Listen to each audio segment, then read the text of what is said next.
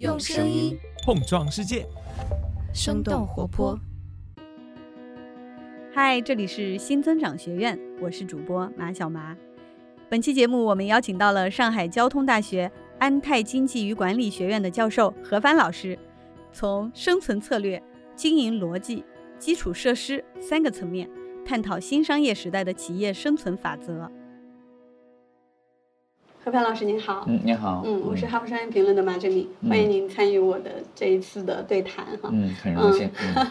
我们知道那个何帆老师您一直在写这个变量哈，今年应该是第五，对，第五本，第五本，嗯，它依然是一个关于二零二二年中国经济。商业这种发展趋势的一个观察和总结。对对对，这是一个总的主题，就是每每一年的每一年都是啊，都要围绕着当年的。对对对，嗯。那今年有没有一些关键词或者是一些已经提炼出来的，或者是一个主题可以提前透露一下给我们吗？那今年呢，我其实那个研究了很多很有意思的东西，比如说我今年一直在看那个野草，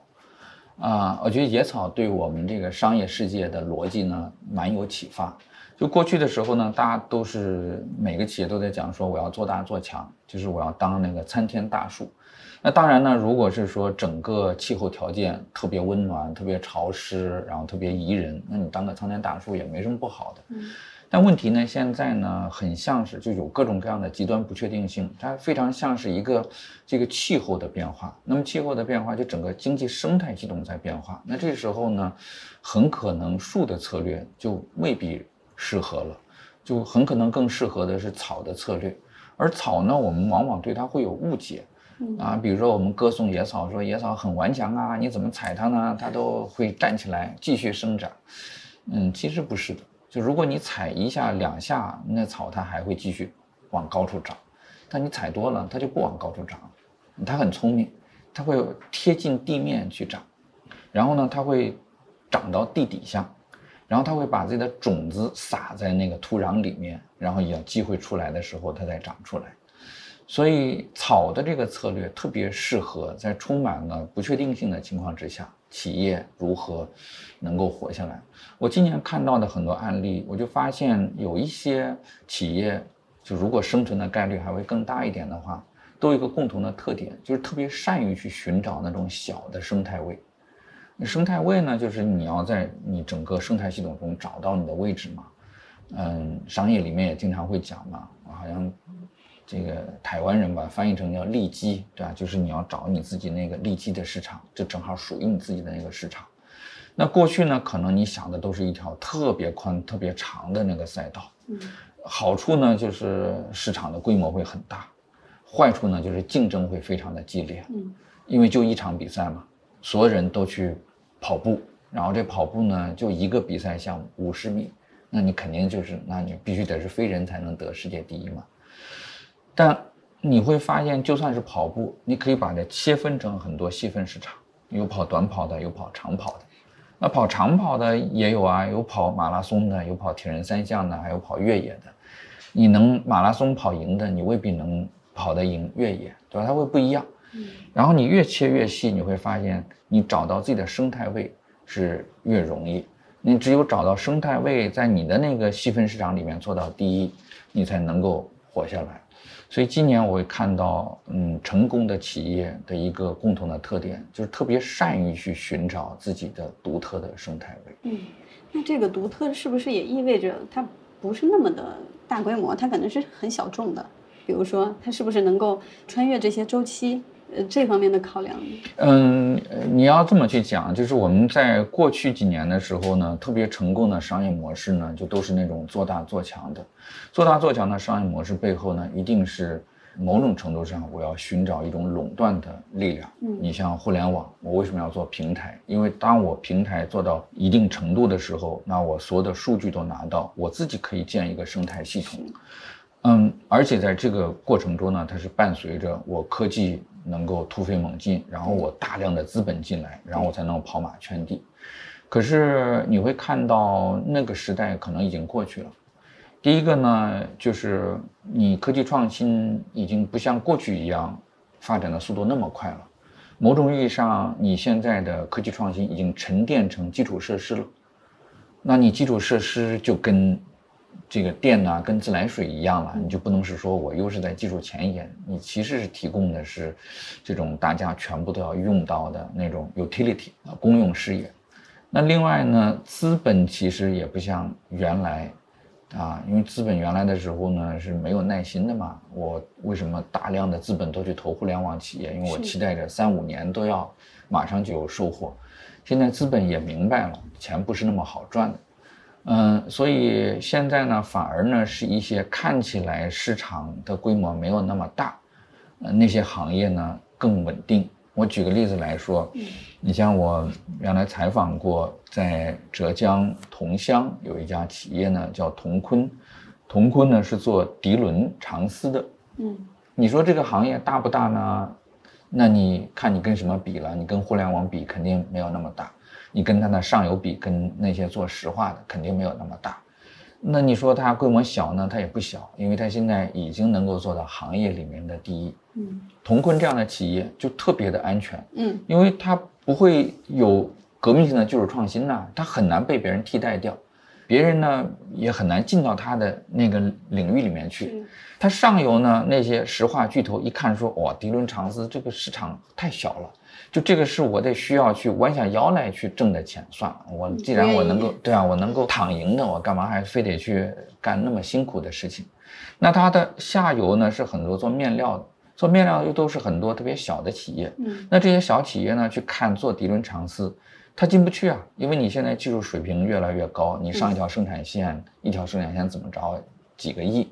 啊，它是有这个门槛的，是，所以恰恰是这样的企业呢，你看它能守得住，然后呢，它能穿越周期，因为它原来，你想这种行业那都已经经历多少轮淘汰了，多少轮竞争了，在这些行业里面，就这些被大家认为是夕阳产业，被大家认为是已经是很平庸的这些产业里面，反而你能看到有一些活得很好的，嗯，呃，你再举个例子来讲，你像这种纺织里头呢，还有。印染的环节，嗯，那过去大家都知道嘛，印染环节是污染很严重的，所以啊，经过几轮淘汰之后，能开印染厂的，那一定就是我的技术水平很高的，然后门槛又越来越高，技术的门槛、资金的门槛、政策的门槛，所以你现在家里面要是开个印染厂，那跟开个印钞厂就差不多了，没有别人跟你竞争，嗯。你像还有就是我们会讲叫造纸行业，那过去也是啊，高污染、高耗能，而且你说造纸行业有什么特别牛的这个技术？但是越是在这些不起眼的行业，因为它反复的淘汰、反复的竞争，它到最后还能活下来的那些企业，它一定有它过人的地方。嗯，所以反而我觉得在这些被大家相对低估、被大家相对冷落的制造业的细分领域。嗯是最近两年呢，你会看到发展机会会比原来多的，因为他们原来呢不被重视。是我有很多做制造的这些学生、这些朋友，过去的时候呢说。那基本上就是被爱情遗忘在角落啊！那不是都是隐形冠军吗？所谓隐形。对他们过去的时候呢，比较自豪的说：“说我从来不向银行借钱。”我说：“你得了吧，银行也不会借钱给你的。原来银行看不上的，就你这么小的企业，我还不如去做按揭贷款呢，我还不如去给房地产商贷款呢。”嗯。但是最近你会看到，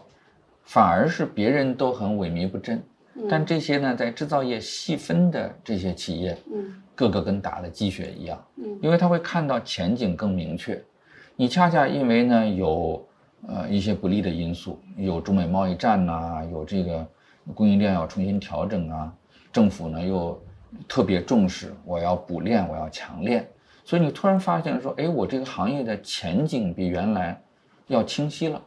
呃，而且很多行业就原来是一片混战，那现在慢慢慢慢。它这个就是趋势能看得明白了，比如说像今年这个新能源汽车就是一个很明显，就原来大家也不知道说你这个行业这么乱，然后好多其实又浑水摸鱼的，为了那个拿补贴。嗯。但是过了几年之后，你会发现到今年，你要二零二二年年底的时候，对新能源汽车的补贴基本上就要没了，到头了。但是就是有竞争的企业活下来的，反而就大浪淘沙，把那些原来。骗补贴的那些企业就已经都洗掉了，那你整个呢市场呢出现这种井喷的行情，你大概呢现在再去看，你会发现说，哦，这个已经基本上就不像过去的时候，你还很难看得清楚。就这个基本上你会看各种逻辑，你会看政策的逻辑，你会看市场的逻辑，啊，你会看到是说基本上能看得清楚了，就是隧道尽头的那个光亮已经开始出来了。那它起来了之后呢，它又会带动上游、下游，它是整个这个产业链。所以今年我会看到，在很多制造业细分领域里面，特别用心的去做，然后呢，能够说我们先不去管到底市场怎么样，我们先把东西做出来。原来的时候大家是没有这样的耐心的，那最近两年的话，反而是有了这个耐心。所以我觉得这个是我能看到的，就是在寻找生态位里头。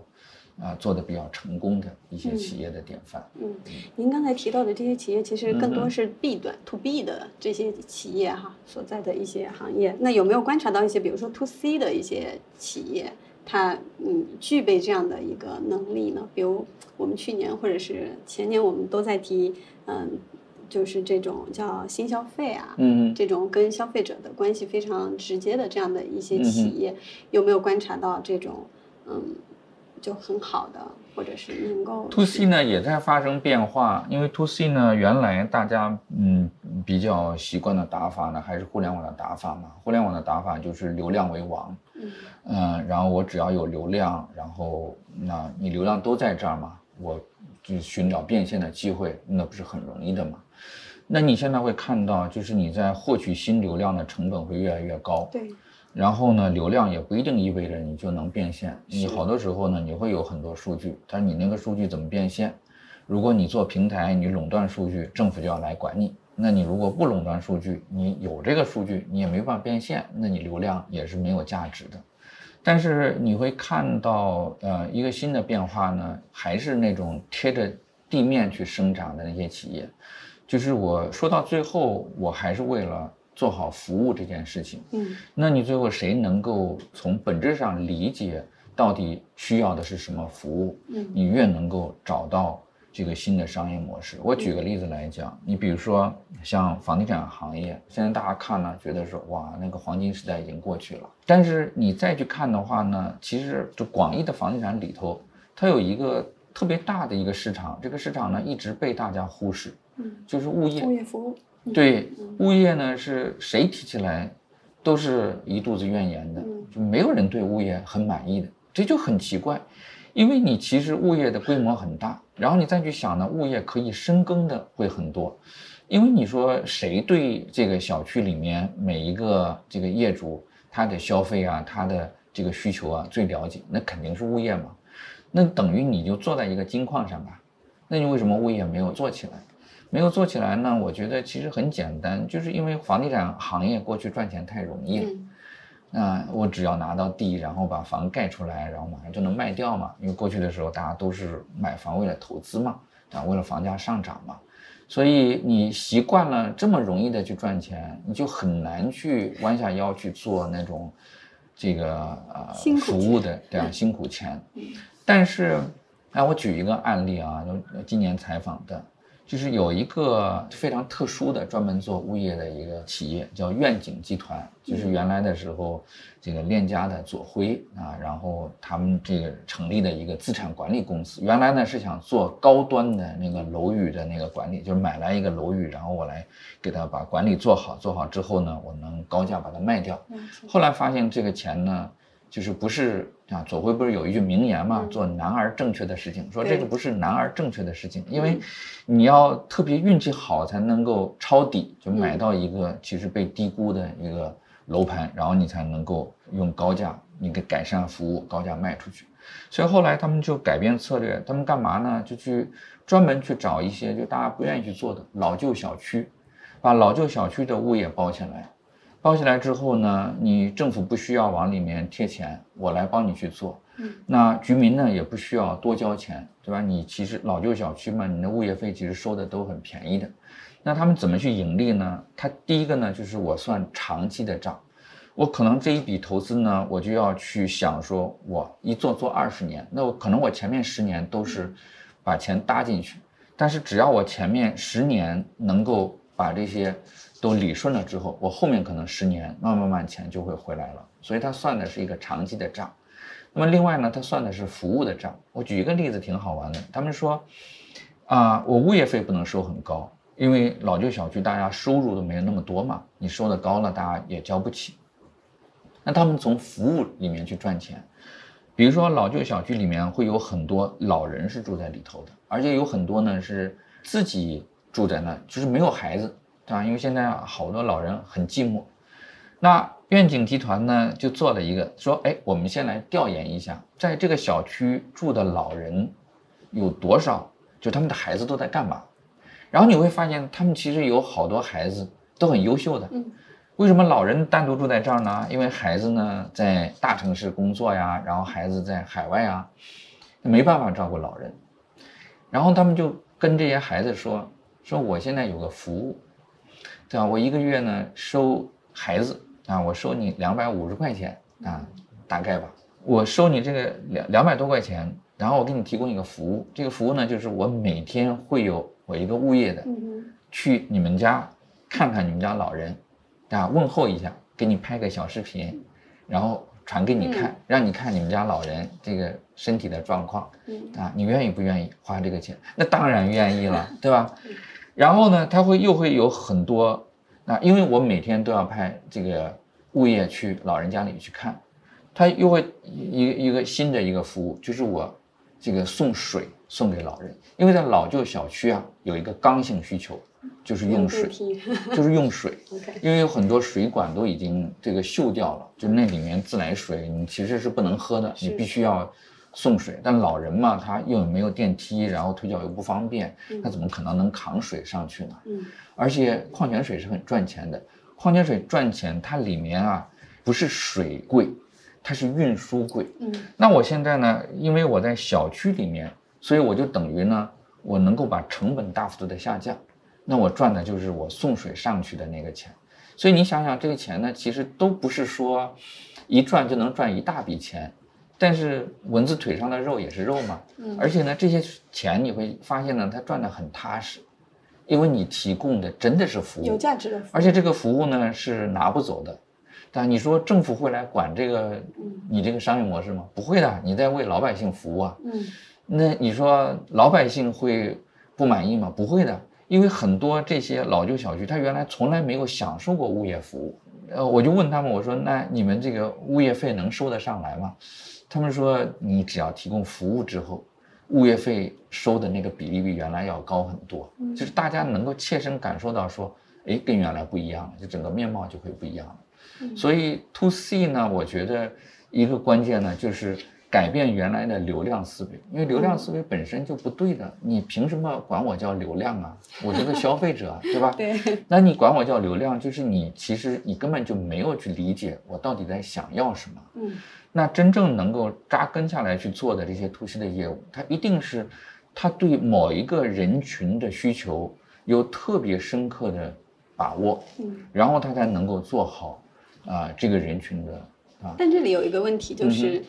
你怎么才能够去真正的去了解这些用户的需求，这些消费者的需求，对吧？他可能作为一个群体，他可能是动态的。那，呃，比如说企业来说，或者是像您这样的内容知识提供者来说，嗯您怎么去把控这种，或者是说去满足这样的这种需求？我觉得这可能是一个现在的这种技术，或者是现在的这些怎么能够帮助到你更好的离你的用户更近。离你的消费者更近，更嗯，这是个很好的问题。那我觉得就是，那除了你是个互联网这个平台企业，然后你想是说我全部都通吃，对吧？因为我有技术的支持，我有大数据啊，我能够降维打击。如果你是想在一个特定的行业里面，呃，创业然后做经营的，那你首先你必须要对自己的目标用户有一个。比较清晰的了解，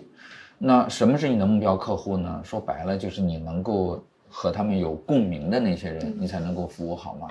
如果你跟别人都没办法共鸣，你没有办法去了解你的用户的，所以那你就要去看看你自己能够跟什么样的群体更容易形成共鸣，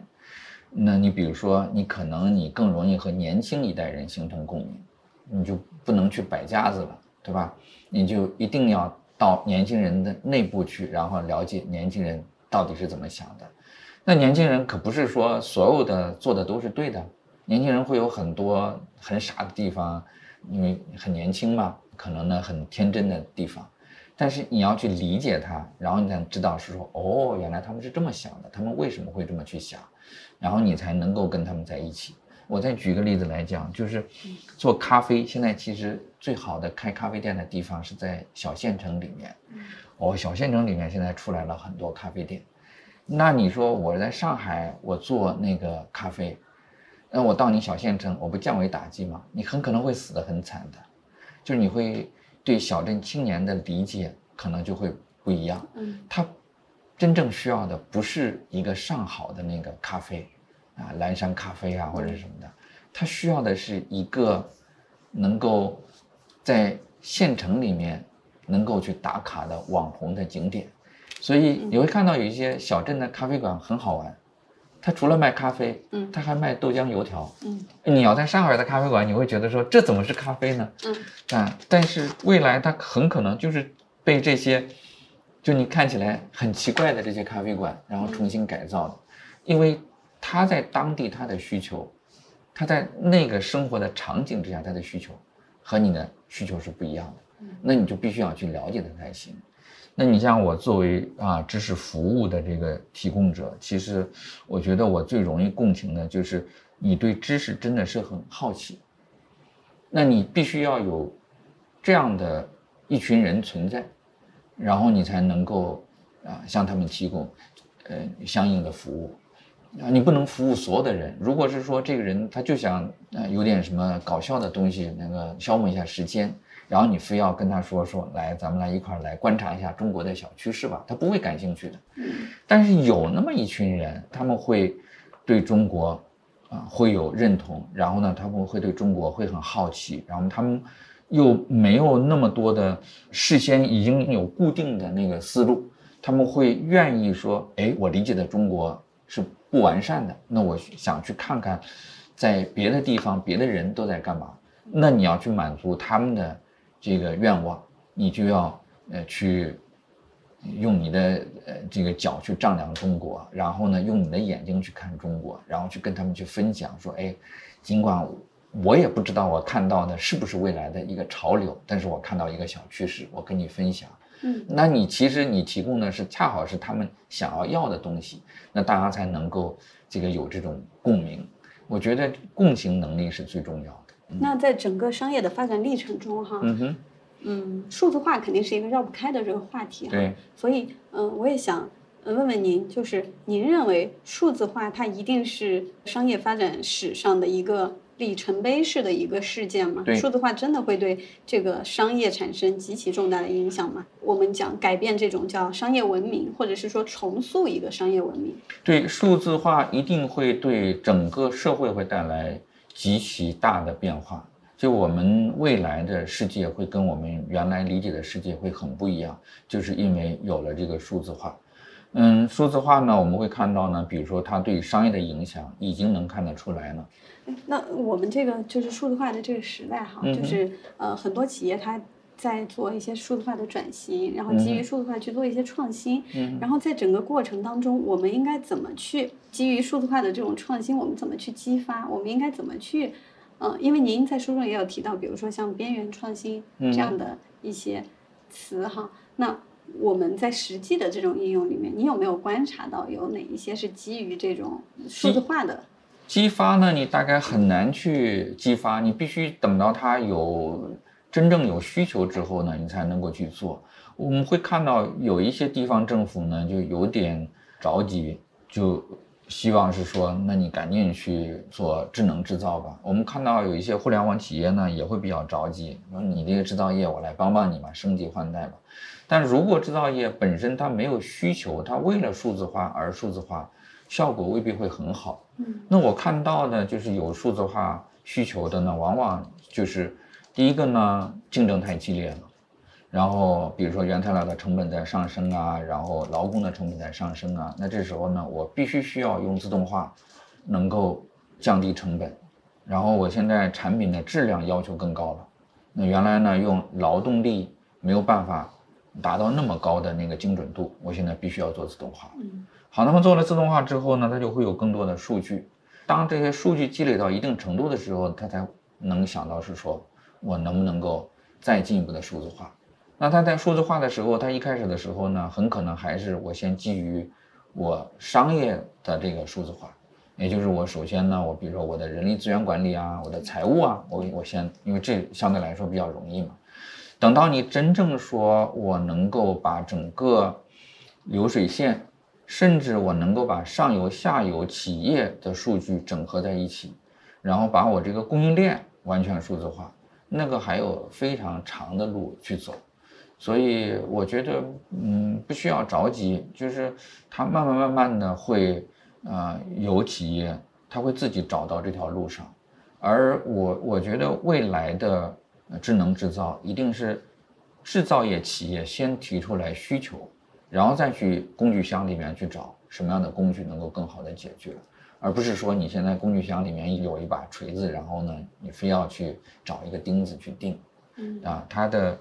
逻辑关系一定是先有需求，然后呢再去找解决问题的这个方法，解决问题的这个工具。嗯，如果说做的比较成功的呢，我觉得就是因为他们都有痛点。你像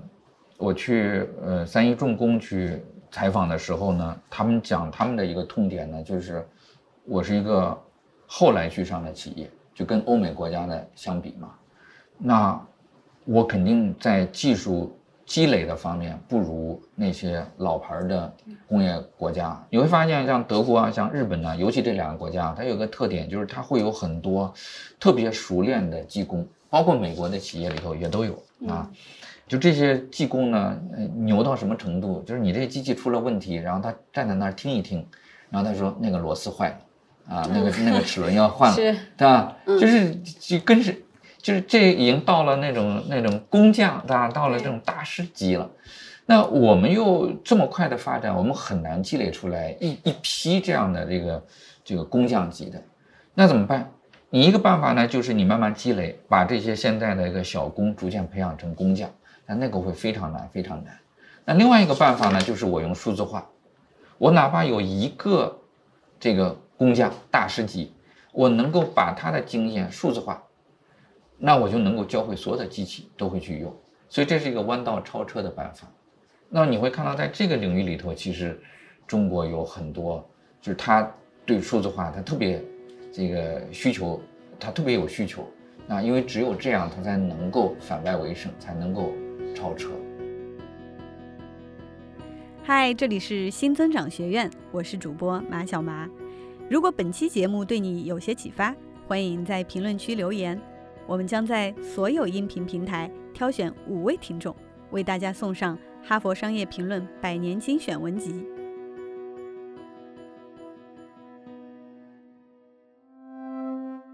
好，前面我们聊了很多关于数字化呀，关于这个消费者的需求的了解哈。其实还有一个很重要的话题，就是谁在做生意，实际上是说谁在做这个经营，以及我们现在说我们要去做全域的经营。这个全域或者私域的这个概念，它其实很互联网，对，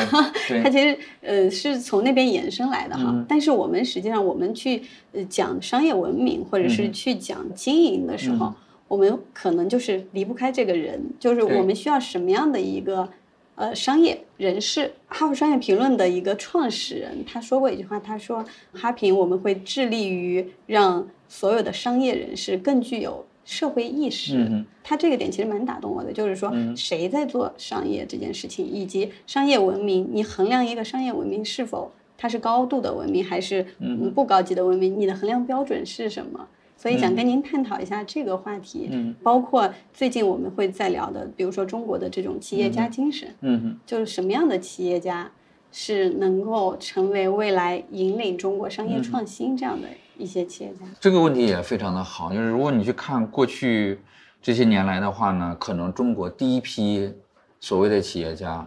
特质呢，都是很有冒险精神，也就是大家都不敢干的时候，有一帮人他敢冒险。然后呢，赚了第一桶金，后来呢，你会看到第二批企业家呢，有一些共同的特点呢，就都是高学历、智商很高、视野很广，有很多商业模式呢是先从欧美国家学过来，先从国外学过来，然后在中国呢再去有本土化的这个改造，然后最后架不住中国市场很大嘛，最后可能反而又有自己的创新，走的比国外走的还要更好。你像互联网里头有很多创新就是这么走出来的，包括房地产的创新其实也是这样的，它都是一开始的时候呢是舶来品，然后最后再本土化。那么到了现在这个时候呢，我觉得你单单是说我靠技术啊，我靠我的这个视野啊，可能就不够了。嗯，但是好处呢，就是它带来了一个，就是基础设施比原来有极其大的改善。那我讲的这个基础设施呢，有。硬性的也有软性的，硬性的基础设施呢，就真的是全中国的公路啊、啊铁路啊、港口啊、机场啊、电力啊、水啊，啊比原来那改善的不是一点两点。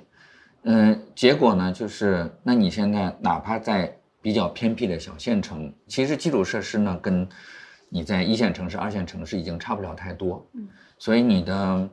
就是能够给你创业带来的那些障碍，就会大大的这个降低。你像过去的时候，如果我在三线城市，那我的商业一定是先打一线城市，打完了再打二线城市，然后才能够推地推嘛，来推到三线城市。但你现在你要有个新的产品、新的服务，三线城市它会在第一时间也会了解到，就你可以同时在啊全国各个。不同的水平的城市铺开，那么另外一个呢，还带来的变化呢，我觉得就是这种雇佣制度啊，包括未来的这个企业的管理的模式会带来非常大的变化，就是它会出来很多，我自己一个人就能干，嗯，所有的事情我自己都做。我原来我要做一个企业的话呢，我必须我得有一个商业计划，然后呢，我得会销售，我得会做产品。我得会做这个质量的管理，甚至我还得有财务，我还得有法务，我还得有那个人力资源管理。那你现在呢？有很多可以外包出去的，有很多可以专业化的公司给你提供的。嗯，你说我想做个新媒体，那你比如说微信，它已经给你提供好了这个公共号、短视频、抖音、快手，它已经给你提供好了这个平台。你像招人。它有专门的招聘的这些网站，那你要去做内容，它也有很多来教你来做内容的。就你会看到专业化的分工越来越细化，细化了之后呢，就带来一个新的现象呢，就是我只要有一个核心竞争力，就是我能服务好我的用户，那我就可以放心大胆的去做了，那别人就能够帮我做好剩下来的一些工作。啊，只要我能够找到我的用户，服务好我的用户，一定会有人帮我做另外的事情，嗯，对吧？帮我做服务的这些事情，然后我还不需要找到很多用户，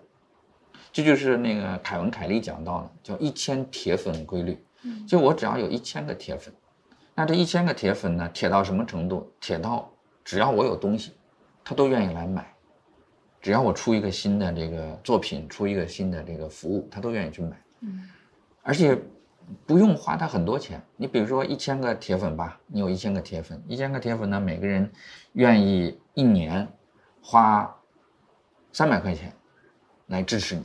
三百块钱大概什么概念呢？就是工地上现在一个大工大概一天也就三百块钱吧，对吧？好，那你一千个铁粉，每人三百块钱，你也三十万了，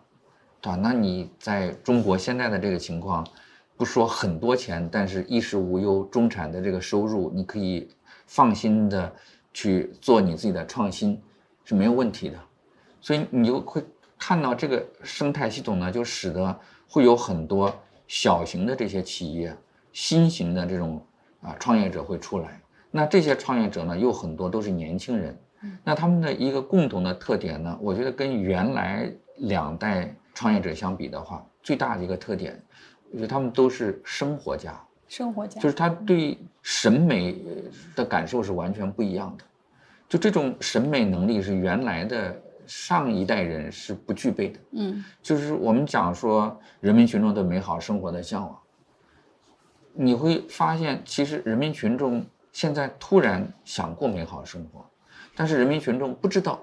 啥叫美好生活，因为我我们原来只会赚钱，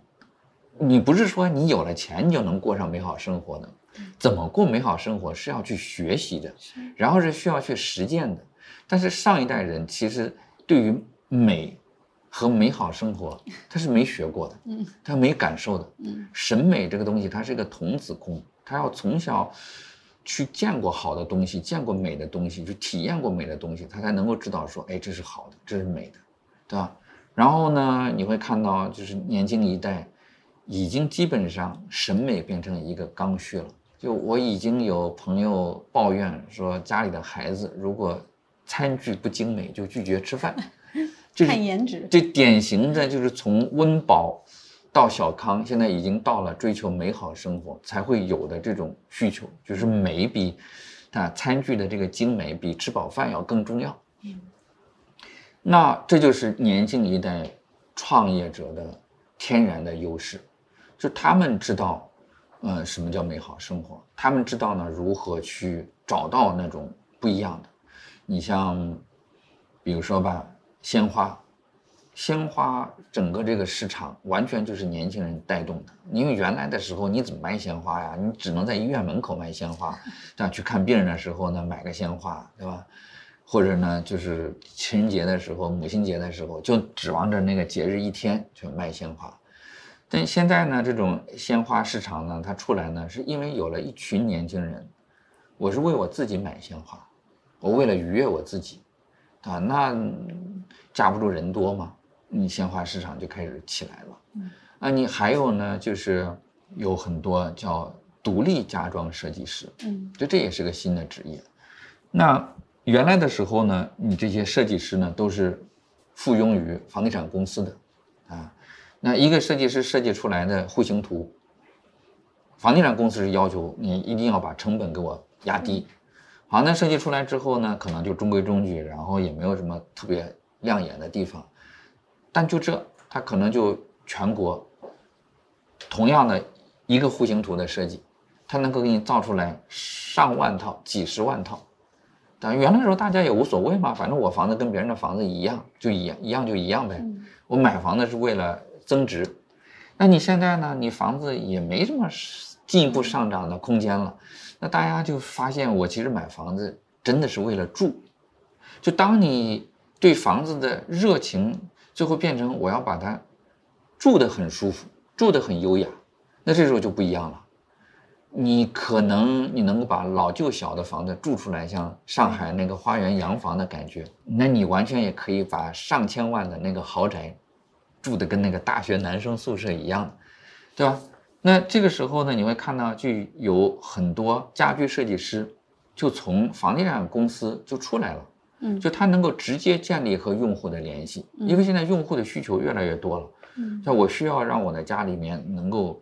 住得很舒服，原来呢就很简单，就是你怎么能让我的家看起来很大，对吧？那么现在呢就要更舒服，嗯然后它的很多功能就会发生变化。你过去的时候呢，就是客厅搞得很大，然后客厅里面呢摆一个大电视，啊，恨不得占一面墙，是啊，然后弄一巨大的沙发。后来很多人就发现，我生活场景不是这样的，我家里很少会有客人来啊，就大家有了客人，一定是在外面，对吧？在在餐厅里面，在那个咖啡馆里面才是，很少说客人要到你家里来做客，对吧？很少说啊要弄一大餐桌，然后那么多人来吃饭。那家里面日常的生活的场景呢，它其实是大家在一起要看书啊，大家一起有一些娱乐呀、所以就有很多人就把那个电视就拆掉了，嗯把那个沙发也搬掉了，然后把这个客厅改成了书房，改成了一个起居室。那这是什么？这就是你你去听从你内心的对生活的那个需要，然后根据你的这个生活场景，嗯然后出来了很多。那你在想，他整个对美好生活，我们每个人对美好生活的向往会非常非常的丰富多彩的。嗯不同年龄的人对美好生活会有不同的需求，所以中国的商机会很多的。然后呢，中国有个特点呢，就是每一个中国人生来都是企业家，都不愿意为别人打工啊，都想自己干。所以我觉得新一代的企业家，就是能够对美好生活的理解非常到位，然后能够自己啊先过上美好生活，然后带领更多的人，就解决这个。这个人民群众想过美好生活，又不知道什么是美好生活的矛盾，就是先让一部分人过上美好生活，然后这部分人再带动更多人啊，然后嗯，大家一起过上美好生活。嗯，然后还有最后一个问题啊，就是您基本上您是每年会看三百多本书，职业的这个 读书人哈。对对。会不会有一种感觉，就是其实因为我也看您的书，我看您的那个阅读笔记，我感觉其实您已经洞悉。一切了，然后在这个过程当中，你怎么去保持这个好奇心？可能您见到的这一些，您看到的这一些，哎，其实都已经见过了，不新鲜了。但你怎么去保持对这些这种新鲜感？没有，你你读的越多，你会发现自己了解的越少，啊，因为你原来的时候，你所谓你觉得你自己是个专家，是你在你那个领域里面你是个专家，啊，那你那个领域里面呢，可能你。深挖个二十年，你基本上，对吧？你的文献也很熟悉了，然后行当里面的人你也很熟悉了，所以你会觉得是说啊，也就既知此耳。可是当你读得多的时候，你一定是要跨界的。那么你跨界了之后，你才会发现，那每一个领域里面，你推开一扇门进去，你会发现哇，原来这里面有这么多好玩的东西。人不可能所有的领域全部都能够了解的。所以你反而是读的越多，然后越跨界，你会越谦卑，你会发现自己原来知道的那么少，然后你会发现说，哦，原来我那个学科本身就有很多局限性。一个不了解历史、不了解政治、不了解心理学的经济学家，注定不是一个好的经济学家。同样，你要做商业，你说我只做商业，然后我，比如说未来的世界吧，我不懂技术。我不懂审美，啊，我不懂这个人口学，人口的这个变化，嗯，那你很可能会错失很多机会的，啊，所以，嗯，我觉得就是读书是为了让你谦卑，不是为了让你傲慢，啊，你读的越多，你会觉得越谦卑，因为外面的世界会太多了。你说有没有说会有一些共同的地方？是会有的。但是差异也会非常的大，那种共同的地方呢？我觉得历史是会有共同的，嗯，人性是会有共同的，嗯。可是呢，你要具体到你任何一个商业的时候呢，它都是一个场景，而那个场景是跟历史、跟别的地方、别的人是不一样的，所以这就是好玩的地方，嗯啊，然后你会看到不同的人在做不同的事情。尤其呢，又是在这么一个广的时代背景之下，其实因为时代的加持，你很可能能做出来你自己都想不到的很伟大的事情。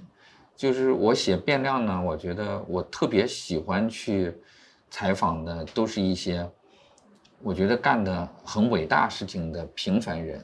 就是他们会有个共同的特点，就是他们其实特别热爱自己做的事情。嗯。然后呢，你去跟他聊天的时候呢，他就会充满了热情的跟你讲说，哎，我在做什么，我在做什么。等到你跟他聊完的时候呢，他会很诧异，说你来采访我干嘛？对吧？我又不是名人，对吧？我又不是福布斯排行榜上那个最有钱的人，我企业又不是做的很大，对吧？我甚至我都没有上市呢，对我就是个刚刚这个起步的，你干嘛要来采访我？就是他自己都没有意识到，其实自己在做一件很牛的事情。而且在做一件很伟大的事情，那说到底呢，不是因为他自己个人的能力很强，嗯，他就因为你这个时代给你提供了舞台啊，你这个国家给你提供了舞台啊，谁叫你在二十世纪的中国呢，对吧？那你但凡换另外一个时空，你你很可能就做不出来。你同样是中国人，如果你不是出生在一九八零年。一九七零年，你是出生在一九零零年，那你对这个世界的感受肯定是不一样的。那你同样呢是在二十世纪二十一世纪初，你如果不是在中国，你是在索马里，对吧？你的舞台也是不一样的。也就是恰恰你有了前面四十年中国的高速经济增长和中国的改革开放，有了中国这么大体量的这个经济体，然后呢，有了一种巨大的惯性，而这种惯性呢，你没有办法去改变的，你没有办法是说我去逆转它的，你才会有一种笃定啊，尽管会有各种这个不确定性的东西，但是我的笃定呢是，只要我做的这个事情是。对整个这个国家是有利的，嗯，我能够全心全意服务好人民群众，啊，然后呢，又是我感兴趣的一件事情，我又能够找到商业的逻辑，我完全可以做一个，又让自己觉得很有意思，又能够有丰厚的商业回报，嗯，啊，同时呢，我还能够获得这种社会的成就感和满足感，嗯，所以这些。啊，我觉得是。但我们的社会怎么样才能够培养出更多这样的人呢？有松弛感，然后他又有这种商业的这个 sense，对吧？这不是培养的，它是自己生长出来的，就像野草一样，你没有人谁去种它。嗯。你要相信这个商业的力量，你要相信中国人的这种感受。这种感受呢，就是第一呢，你会有一种情不自禁的自豪感。因为你是在一个非常伟大的文明里头，经常你会发现自己能够跟上千年前的文明对接上，嗯，那这个感觉是不一样的。你如果是一个没有这种文化底蕴的啊民族，你对世间万物的理解都会很不一样，对吧？只有中国人一想一个什么事情的时候呢，会琢磨说，孔子如果遇到这个事情会怎么想，对吧？只有中国人才有这样的习惯。对，那么第二一个呢？因为中华民族又是一个很多灾多难的民族，所以同时呢，你会特别有一种危机感。嗯，就你不会像，就生来就已经是一个在丰腴社会里头的那些国家的人，你会，那你想着我其实一眼能够看到头，啊，我这一辈子是怎么过的？中国人尽管我们有四十年的高速增长，但是我们其实是。差不多是从一穷二白，然后到现在的，啊，而且你会听到你的父母一代、你的爷爷奶奶会告诉你很多过去的事情，所以这一代中国人他会有很多，就是与生俱来的对危机的洞察力，然后呢，他会老想着是说，如果有了风险怎么办？就是他对风险的把控，他对不确定性的这种应对，他会远远比。其他的国家要好，尤其你看中国的辩证法嘛，这个祸福相依。你说中国的企业有哪个国家的企业像中国的企业一样，在最近几年连续遭到这么多的这个冲击啊，这个贸易战呐、新冠疫情啊等等啊，这个异常灾害啊等等啊这些。但是话又说回来，如果经历了这么多的危机还打不倒，还能够继续活下来。那他积累的应对风险的经验远远超过他的竞争对手啊，所以那你说未来的赢家不是中国的企业是谁的企业呢？所以我觉得这是我们的独特的优势。嗯，所以中国未来也是有机会诞生这种商业经典，或者是我们你放心，这个是拦不住的，啊它一定像种子一样，它一定会长出来的。